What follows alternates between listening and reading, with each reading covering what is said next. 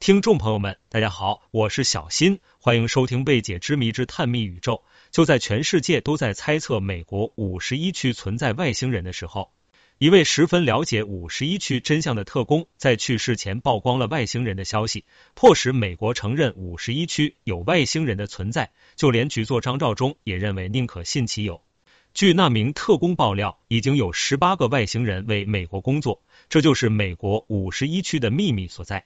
几十年来，美国政府一直否认五十一区的存在，直到二零一三年，美国中央情报局的文件确认了这个地区的存在。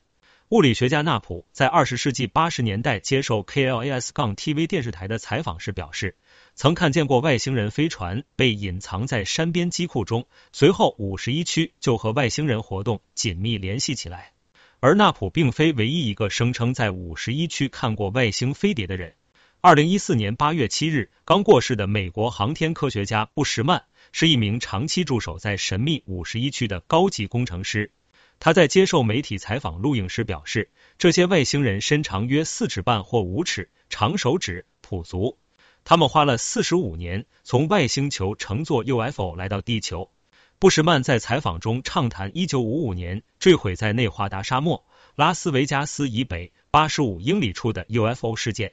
他说那是真实不虚的事实。虽然当时在坠毁幽浮内的外星人已死亡，但是后来又有来 Quintamnia 星球的十八名外星人来到五十一区。布什曼还对着镜头公开他所拥有的 UFO 和外星人的档案照片，以证实自己所言不虚。布什曼说，他在五十一区的工作是参与一项由外星人提供技术给美国军方使用的极机密反向工程。而神秘的五十一区已被改名为国家机密检测所。在十八个外星人为美国工作的情况下，美国确实成为了世界第一强国。这也是美国五十一区为什么是禁区的原因。提到美国五十一区外星人，就不得不提到震惊世界的罗斯威尔事件。在上个世纪四十年代，美国新墨西哥州的罗斯威尔市发生一起外星飞船坠毁事件。虽然美国政府极力的掩饰。但还是有人声称曾目击美国军方在搬运外星人的尸体，但是美国军方却对外宣布是一个实验气球掉落，和外星人没关系。军方似乎想极力掩盖美国五十一区的秘密，但是越这样越是有蹊跷。而网上传言，美国五十一区就是关押着罗斯威尔事件坠毁的 UFO 中的外星人，网上还有罗斯威尔活着的外星人照片呢。之前还有一段解剖外星人的录像传出，但是已经被证实是假的了。不过，美国五十一区因这些外星人事件成为全球最著名的 UFO 探险之地，但是五十一区内部当然是进不去了，只能在外围转转，毕竟这里是一个军事基地。自一九四七年代末期，美国发现首宗 UFO 坠落事件之后，美国政府就成立了机密的 UFO 调查机构。一九四九年二月，此一机构由原来名称改为 Grouch，而在半年后的八月，提出了六十页的报告书，内容叙述了一九四七年到四九年的二四四件目击事件的分析结果，并否定了 UFO 的存在。另有一份没公开的所谓 Grouch Blue Book 报告书十三，记载了美国政府研究 UFO 的真相。一九七八年九月十八日。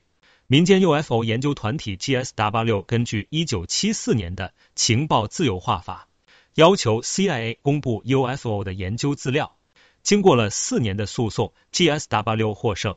使得 CIA 公布了三百零四件厚达九三五页的资料。这些公示文书并没有记载对 UFO 研究正面的结果，而在此同时，却有一些机密性而没公布的资料也流传出来。曾担任美军设在英国空军基地情报分析工作的威廉·美格利斯对此机密文件做过分析与评估工作。依据威廉先生所掌握的资料显示，附有许多外星人和飞碟的照片，有飞碟的外形、内部构造、动力机关与相关设备的照片和说明。此外，还有外星人的尸体解剖照片、细胞组织显微镜照片、解剖记录等。黑白与彩色相片合计有一百多张，文件共有六百多页。文件上还有前美国西北大学天文学教授，也是美国飞碟学研究权威之一的海尼克博士的签名。文件中所记载的外星人也分为几种不同类型，有的耳朵很大，高高凸起，眼睛像网球那么大，皮肤是绿色的，眼睛中没有眼白，也没有眉毛。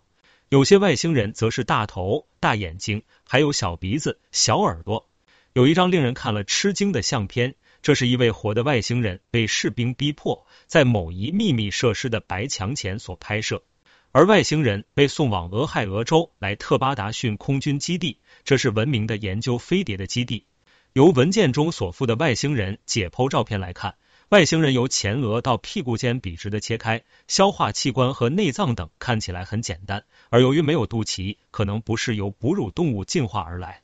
这些照片中有的外星人被切去半个头盖骨，仔细看头盖骨正中央被分为两半。也就是说，外星人好像有两个分别作用的脑。一说明做判断，外星人好像是爬虫类一般，没有生殖器，手指只有三根，另有一根相对的拇指。如果要在地球上找相似的东西来比较，那就像蜥蜴一般，